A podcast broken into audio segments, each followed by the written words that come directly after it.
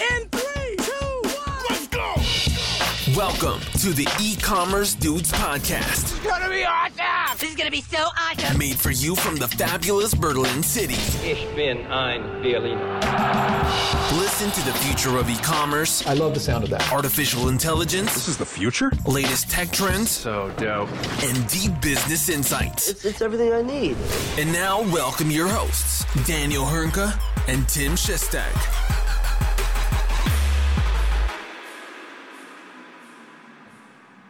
Hallo und herzlich willkommen zu einer erneuten Folge bei den E-Commerce Dudes. Mein Name ist Daniel Höhnke und auch heute wieder mit dabei the one and only Tim Chessy Chester. Grüß dich, mein Großer. Aufgeregt auf morgen? Moin, ja, danke erstmal für wieder mal ein wunderbares Intro. Geht eigentlich äh, aufgeregt, nicht unbedingt.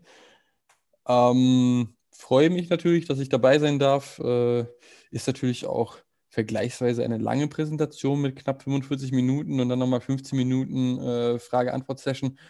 Aber äh, eigentlich sollte das alles hinhauen. Ich hoffe, die Technik spinnt nicht rum. Das ist ja immer noch so ein Thema bei den ganzen Remote-Präsentationen. Mhm. Aber bisher hat das alles einwandfrei geklappt. Wie geht's dir denn?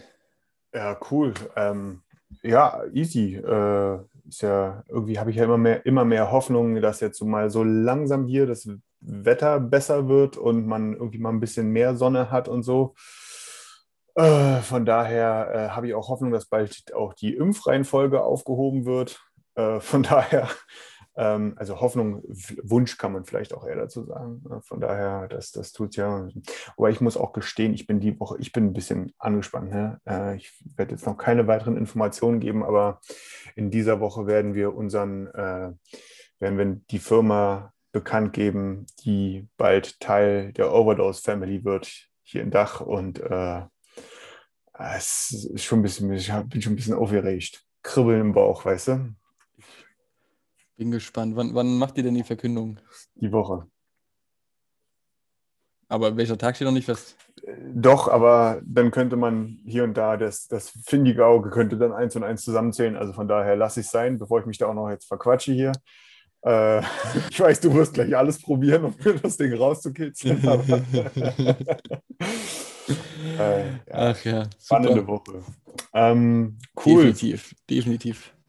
Wollen wir einsteigen? Wir haben ja so ein paar äh, lustige Themen heute, äh, wie ich finde. Ähm, lustig, spannend und auch teilweise auch widerwärtig. Äh, alles, alles dabei. Äh, Gut, Ähm. möchtest du, möchtest du mal mit unserem wunderbaren Hauptthema beginnen? Wir hatten ja schon öfter das Thema Social Commerce angesprochen. Äh, jetzt hat sich da wieder was Neues getan in puncto Shopify und äh, Partnerschaften zu Pinterest. Was Ja. ist denn da passiert? also äh, vielleicht, um es mal, um das da vielleicht mal so ganz kurz zu machen, ich würde eher gerne sozusagen indirekt drüber sprechen. Ne? Ähm, ja, Shopify und, Part, äh, Shopify und Pinterest sind eine, eine, in eine erweiterte Partnerschaft gegangen, ähm, rollen das Ganze, die rollen die Kooperation in, 27, in weitere 27 Länder. aus. USA gab es das schon, wie immer. Äh, und ähm, darunter gehört auch, äh, zählt auch Deutschland. Ne, jetzt kann man direkt aus dem Shopify Backend heraus, da äh, wie gewohnt, muss man ja schon fast sagen, ähm, äh, praktisch seine, seine äh, Pins bespielen. Äh, das, man gibt jetzt gibt es ein dynamisches Retargeting, bedeutet, ne, wenn jemand auf seinem Shop gewesen ist, dann werden Pins danach in, auf Pinterest ausgespielt auf Basis von des Shops, wo ich gewesen bin. Multi-Feed-Support, also wenn man irgendwie ähm, mehrere, äh, mehrere Shops beispielsweise äh, hat, dann kann man das jetzt über ein Businesskonto zusammenführen. Äh, das ist gerade bei internationalen Händlern, glaube ich, ne, ein Riesending und so weiter und so fort.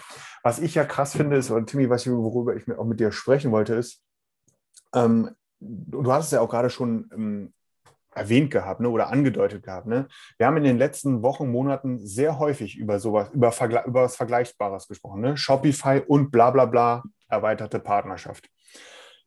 Wer war denn das alles dabei? Also irgendwie ähm, mit Instagram, da war, da war, glaube ich, damit, damit beginn, hat die ganze Nummer begonnen, oder? Genau.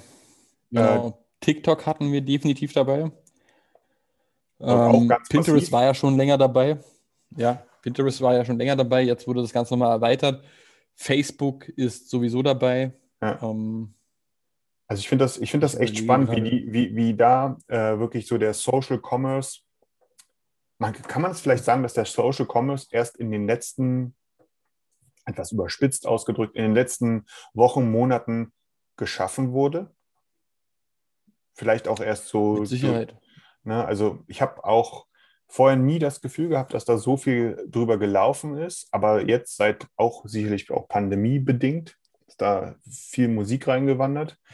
Ähm, aber ja, jetzt hast man auch die Funktionen, die Anbindungen stimmen. Es ist einfach geworden. Ähm, und ja, ich finde auch, ganz ehrlich, ich finde auch Pinterest ist ein äh, unterschätztes Social Media Network. Absolut, auch äh, wenn ich vermute, dass du es genauso wenig nutzen wirst wie ich. Ähm, da wird es allerdings äh, eine Vielzahl anderer Personen geben, die das umso mehr nutzen. Ja, das ist äh, ganz klar. Nicht umsonst ist das ähm, dieses Social Media Thema so gewachsen in den letzten Jahren. Ähm, Pinterest ja auch äh, vielleicht nicht so schnell und so groß geworden wie ein, wie ein Facebook oder Instagram, aber dennoch nicht zu verachten, was da die letzten Monate und Jahre passiert ist. Und äh, die Nutzer scheinen auch extrem zufrieden zu sein. Ja, also sehr treu, ähm, wenig Bambule, dafür einfach eine höhere Konstanz. Wenn ich jetzt überlege, ne, so ein Facebook, also das ist irgendwie so, musst mir mal sagen, dass ein Facebook ist für alte Leute über 30. Ne, äh, irgendwie dann, dann weiß man auch, dass so ein Social Network irgendwie auch so ein, so ein, so ein Verfallsdatum hat oder so ein, besser so ein Mindesthaltbarkeitsdatum oder so ein ja, Verfallsdatum. Ähm, äh, von daher, ähm, nee, ich finde auch, das ist ein sehr spannendes Network, äh, gerade auch, weil es, glaube ich, eine sehr spezifische Zielgruppe gibt, die da sehr stark vertreten ist. Ich, weil, äh, auch auf Zahlen äh, gesehen, auch in, vornehmlichst äh, weiblicher Hand. Ne, das ist ja auch für viele Online-Shops ein mega interessantes Thema. Ja, also von daher ähm, können sich da, glaube ich, viele jetzt auch drauf freuen, ähm, da jetzt praktisch auch ein bisschen einfacher und ein bisschen intensiver was gegebenenfalls äh, mit diesem Social Network zu machen. Äh, und ähm, ist auf jeden Fall spannend. Ähm, es, vor allem das Krasse ist, es gibt ja eigentlich auch noch so viel mehr. Ne? Also je nachdem, äh, wenn du überhaupt so ein, so ein Snapchat beispielsweise, es geht ja an mir persönlich komplett vorbei, aber man, man darf ja nicht immer, man darf sich ja nicht immer als das Maß aller Dinge nehmen. Ne? Ähm, also da gibt es ja noch ein paar, sage ich mal, in Anführungsstrichen weiße Flecken, ähm, die, die, die man da, die es da noch zu belegen gibt. Und vor allem auch andere Shopsysteme, die da auf jeden Fall auch noch nachziehen dürfen, was diese Integrationsfähigkeit angeht. Absolut. Also ich weiß, dass das Shopware da mit Sicherheit auf gutem Wege ist. Shopify macht das wirklich extrem gut, dass sie sich in diesem Punkt zumindest äh, sehr einfach integrieren lassen mit den sozialen Medien, also die mit den Medien, die wir gerade schon genannt haben, wo es sehr leicht ist und man nicht unbedingt ein technisches Verständnis braucht, ähm, um, um die Prodik Produkte auf den unterschiedlichen Kanälen listen zu lassen. Ja, absolut, absolut. Also ich finde ich finde es ganz spannend. Ähm, und ich sehe es auch bei meinen Kunden, dass da praktisch auch immer mehr drüber geht. Ne? Also da ist wirklich, ähm, da ist so, das ist wirklich ein Kanal, das wird bei dir wahrscheinlich nicht anders sein, Timmy, ne? dass da einfach dieser Kanal Social, wenn wir das mal so zusammenfassen, ne? dass das jetzt wirklich auch ein, der ist für signifikantem Absatz verantwortlich. Ja, Und spielt halt im Marketingmix. Sorry. Ja. Nee, ich, ich wollte nur ergänzen, äh, sehe ich ganz genauso. Ich weiß, dass auf LinkedIn der Johannes Kliesch von Snox das auch mal gepostet hat, dass sie dann einfach mal letztendlich die, äh, diese Funktion aktiviert haben, das Shopping-Thema. Und das hat zu ein paar tausend Euro mehr Umsatz geführt, was jetzt vergleichsweise für, für manche Unternehmen gering ist, aber einfach nur diese Funktion zu aktivieren, die Produkte dort listen zu lassen und kaufbar zu machen. Ähm, schon allein das reicht aus, um, um letztendlich auch einen gewissen Mehrumsatz zu generieren und natürlich auch einen gewissen Mehrgewinn auch. Ähm, dementsprechend ist es nur zu empfehlen, diese Funktionalität auch zu aktivieren. Ähm, denn aufwandstechnisch ist das nicht sehr viel, was man da machen muss unbedingt. Ja, das stimmt wohl, das stimmt wohl. Ja. Ähm, ja, cool. Also von daher können wir, glaube ich, beide allen nur raten, sich das mal ein bisschen anzuschauen, die es noch nicht kennen. Vielleicht auch mal das Social Network Pinterest für sich so ein bisschen äh, auschecken. Und äh, wenn du nichts dagegen hast, würde ich sagen, lass uns in die News der Woche springen, oder?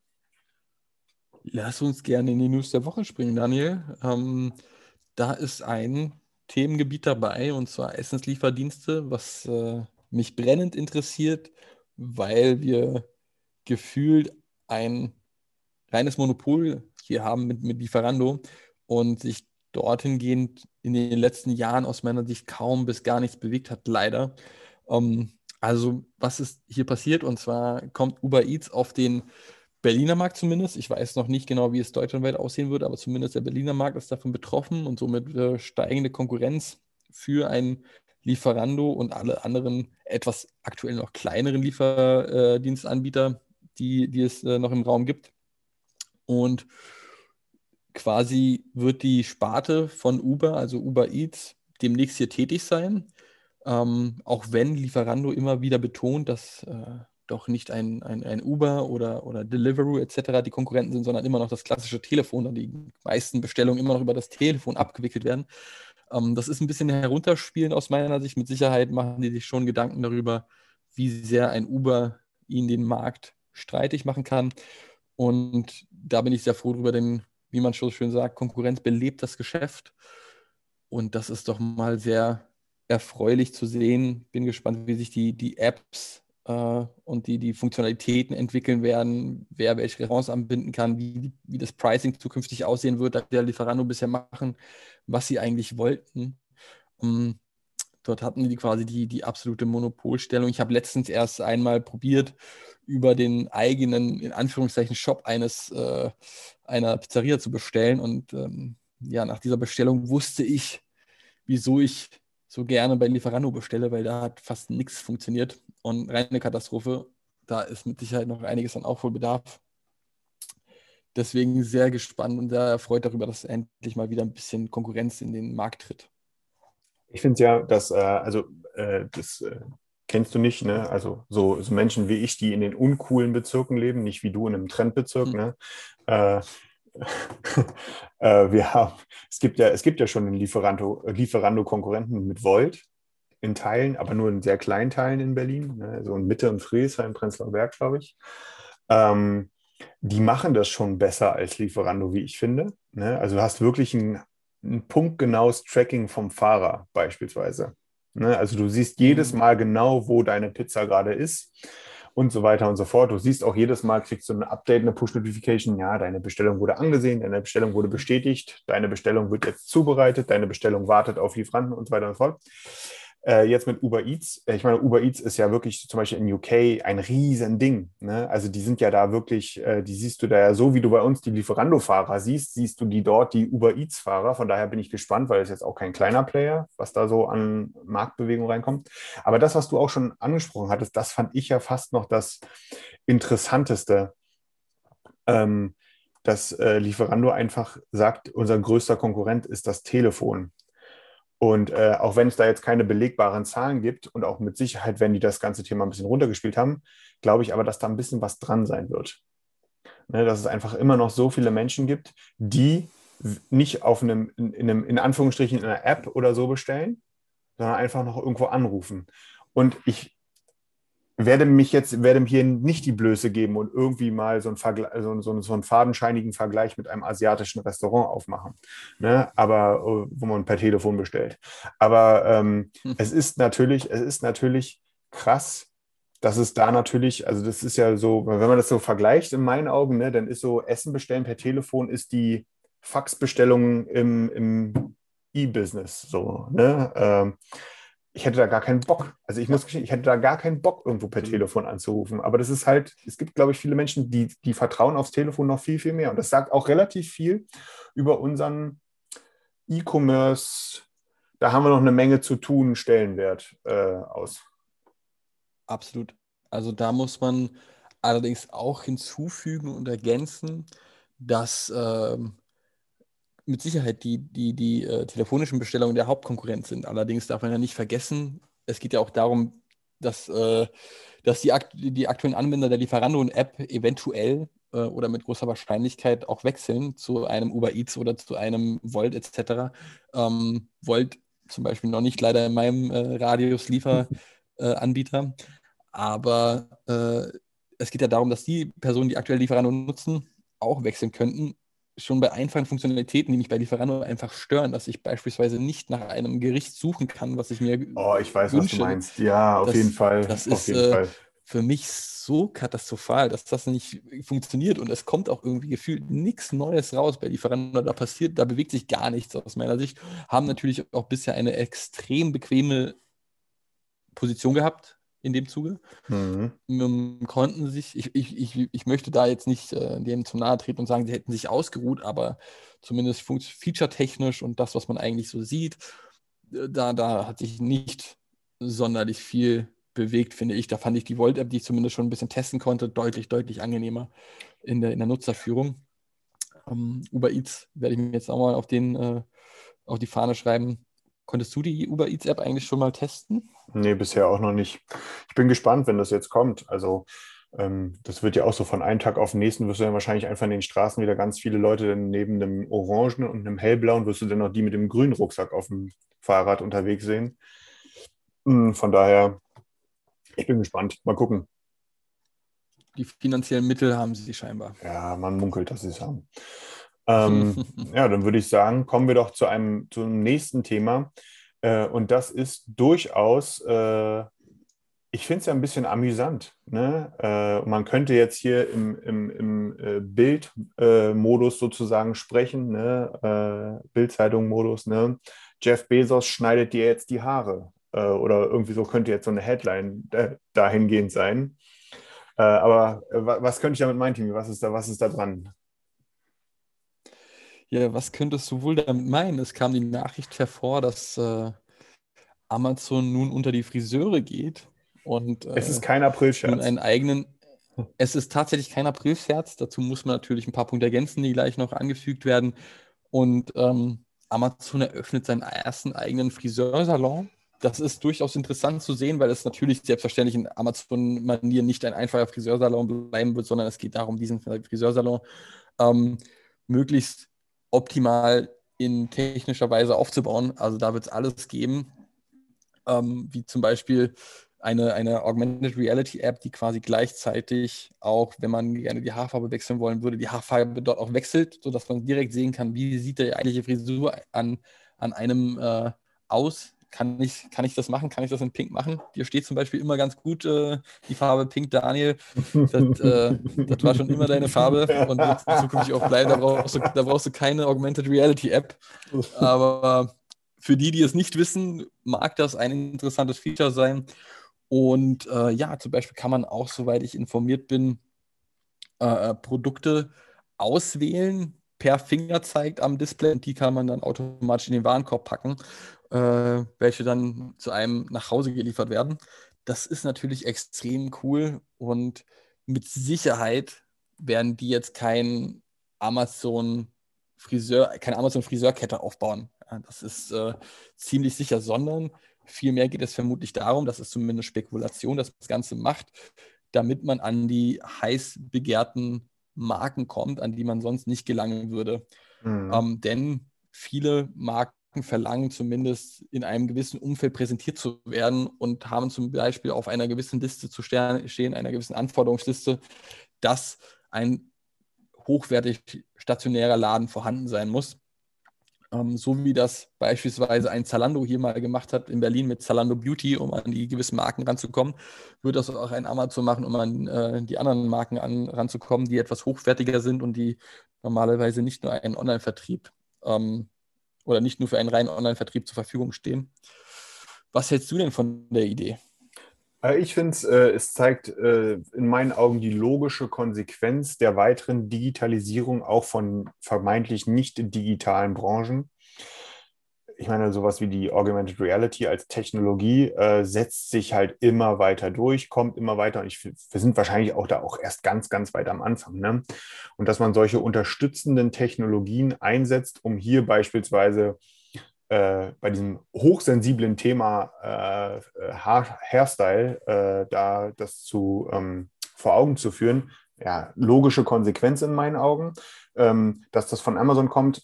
Ganz ehrlich, im ersten Moment habe ich gedacht, habe ich breit gelächelt, aber dann, wie du gesagt hast, ne, da geht es halt auch um ähm, das Erschließen von neuen Potenzialen. Man muss ja auch noch dazu sehen, ne, äh, dass so Produkte aus dem Friseursalon, das sind in der Regel eigentlich nie oder eigentlich nie Low-Budget-Produkte. Ne? Das ist immer sehr hochwertig, hochpreisig.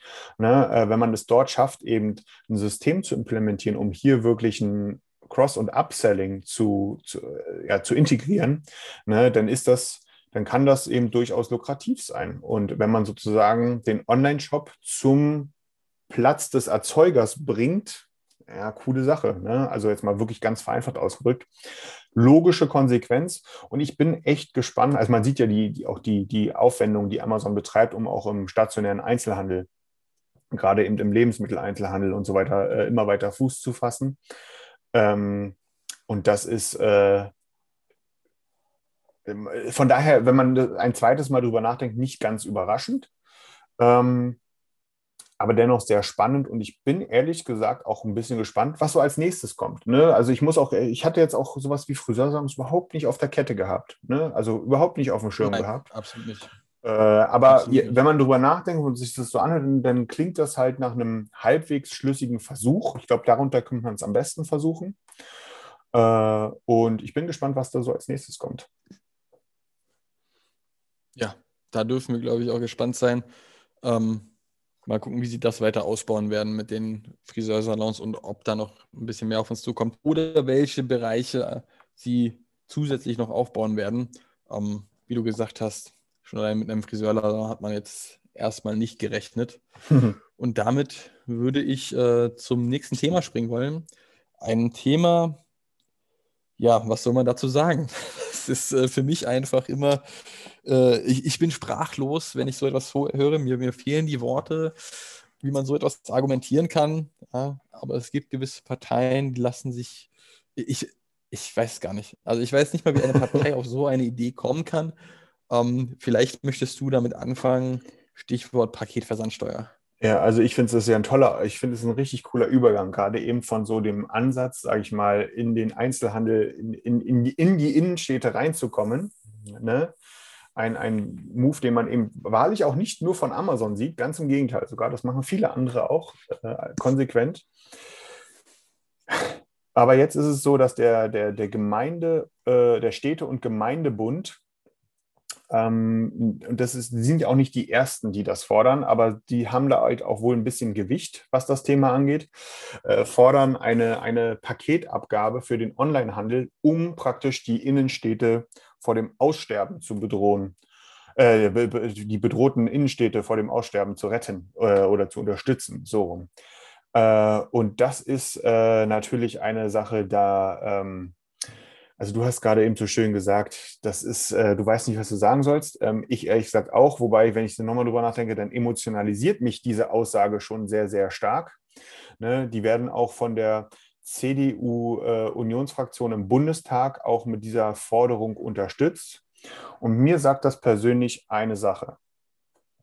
Die haben keine Ahnung. Und das meine ich jetzt gar nicht hoch äh, herablassend, ne? wie man vielleicht auch manchmal ist, ne? von meiner ach so coolen Online-E-Commerce-Dude, bla bla bla äh, warte, sondern ich meine das aus der Hinsicht, die haben keine Ahnung, weil sie ihr eigenes Klientel nicht kennen, für das sie so vermeintlich hier ein, einstehen. Denn ähm, sie sehen einfach nur Amazon dort als den großen Konkurrenten und sehen aber nicht, dass äh, eben gerade auch zuletzt und immer weiter treibend, aber auch schon eigentlich auch seit längerer Zeit.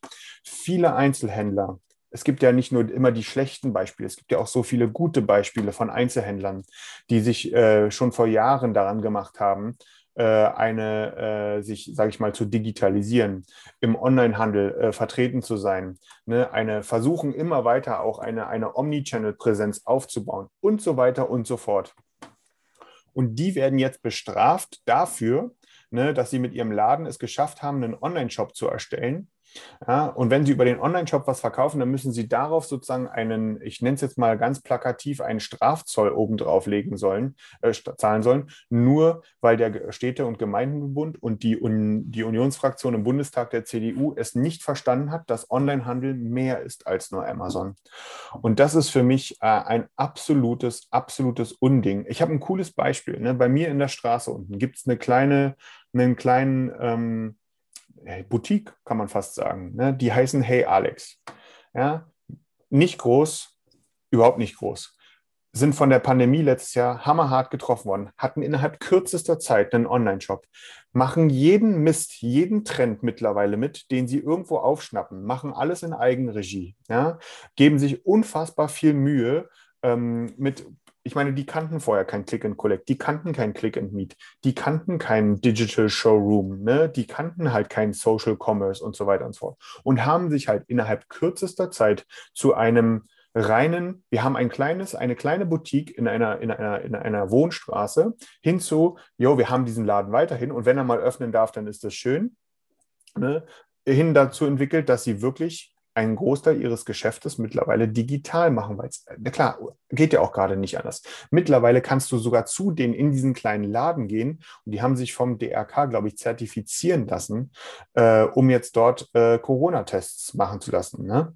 Äh, das ist das und solche Händler, solche Händler werden mit einer mit einer Online äh, mit einem Online-Strafzoll, ich sage das jetzt bewusst ganz so, ne, einfach hammerhart bestraft. Und es zeigt mir einfach nur, dass diese Deppen, ne, diese äh, Old White Men, kann man ja fast schon sagen, oder mit ziemlicher Sicherheit, ne, dass die einfach, die kennen ihr eigenes Klientel nicht. Und ähm, da muss man, das muss man denen, glaube ich, auch mal vor Augen halten. Und jetzt habe ich wieder so eine kleine Hasstriade hier gelassen. Entschuldige, Timmy, ähm, ich, äh, ich, äh, ich halte mich schon zurück jetzt. Äh.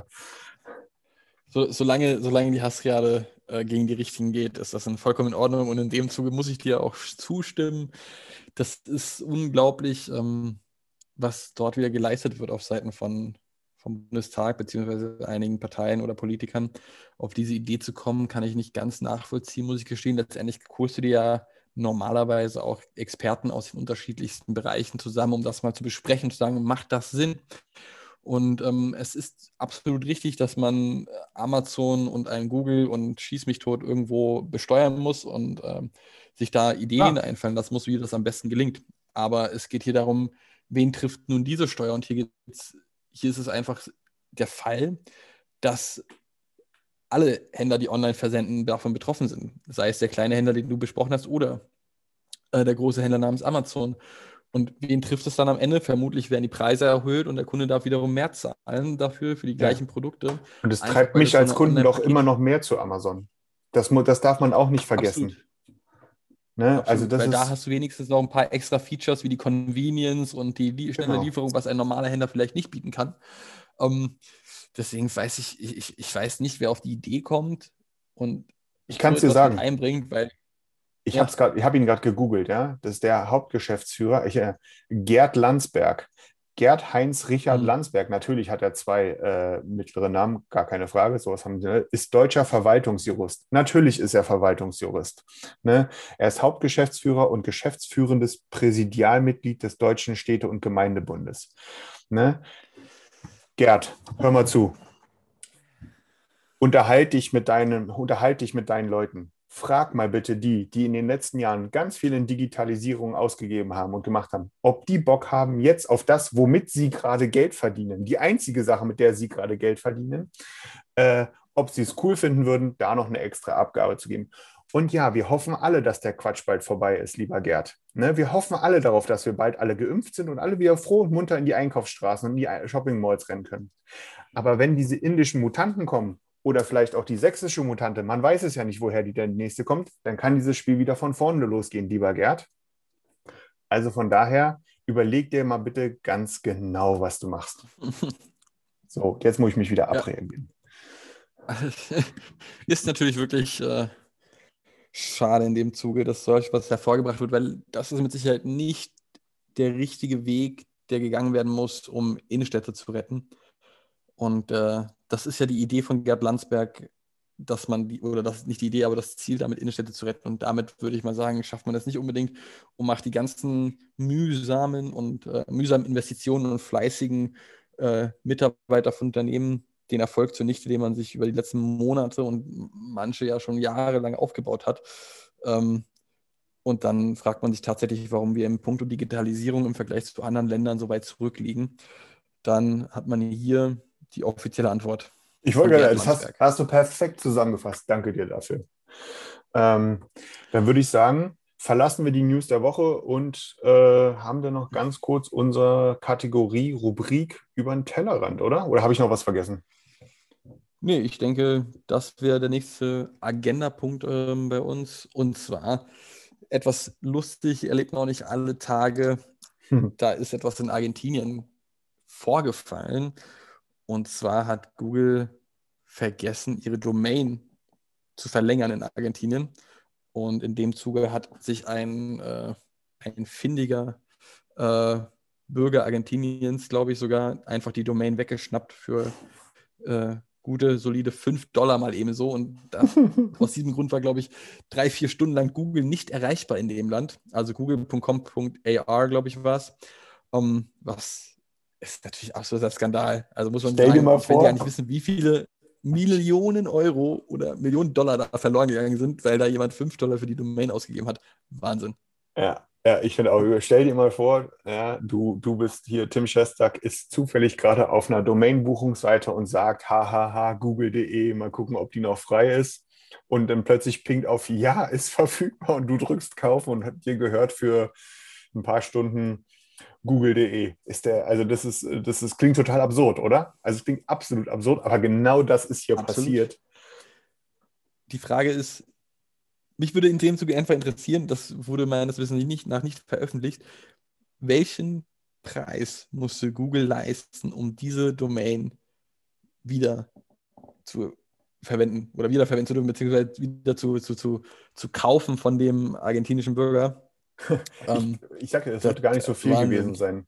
Es wird gar nicht so viel gewesen sein, weil ja gerade Unternehmen haben äh, sozusagen auch bei neuen Domains haben die häufig äh, ein, ein, eine Art Vorkaufsrecht und so weiter und so fort. Ne? Also das ist, das ist schon relativ international gleich Stimmt. gehandhabt. Ne? Aber trotzdem, ich finde es halt, also ich finde es ja einfach lustig, ne, dass, dass du kannst sagen, also auf uns übertragen, ne? du Tim Schestak hast für drei Stunden google.de besessen. Das ist halt der gute Nikolas, hat halt google.com AR besessen für so ein paar Stündchen für 5 Dollar. Das ist schon mega lustig. Ich finde ja, das Learning, was man daraus ziehen kann, ist, dass selbst die ganz, ganz, ganz, ganz Großen auch mal ganz bescheuerte Fehler machen und wahrlich nicht perfekt sind. da kannst du ja mal dir, dir überlegen, welche dumme oder wie beschissen dumme Sau jetzt dasteht, das vergessen hat zu buchen. Boah, ja, Ähm, auf jeden boah, Fall. Das wird bestimmt nicht angenehm sein für diese Person. Ja, vor allem dem wird wahrscheinlich ziemlich genau vorgerechnet werden, mit wie viel AdWords-Einnahmen in der Zeit flöten gegangen sind. Äh, Ja, ja. Das ist vermutlich in einer ähnlichen Situation wie der Kapitän der Ever Given, glaube ich. Das ist genauso scheiße, in dem Zuge einfach mal für Millionen von Euro verantwortlich zu sein. Und dir wird es dann auch noch wirklich einfach vorgerechnet, was du da gerade fabriziert hast. Da hörst du vielleicht nicht so gerne den Spruch, ja, Fehler passieren. aus Fehlern lernt man. Bei einem anderen Arbeitgeber sagt er dann.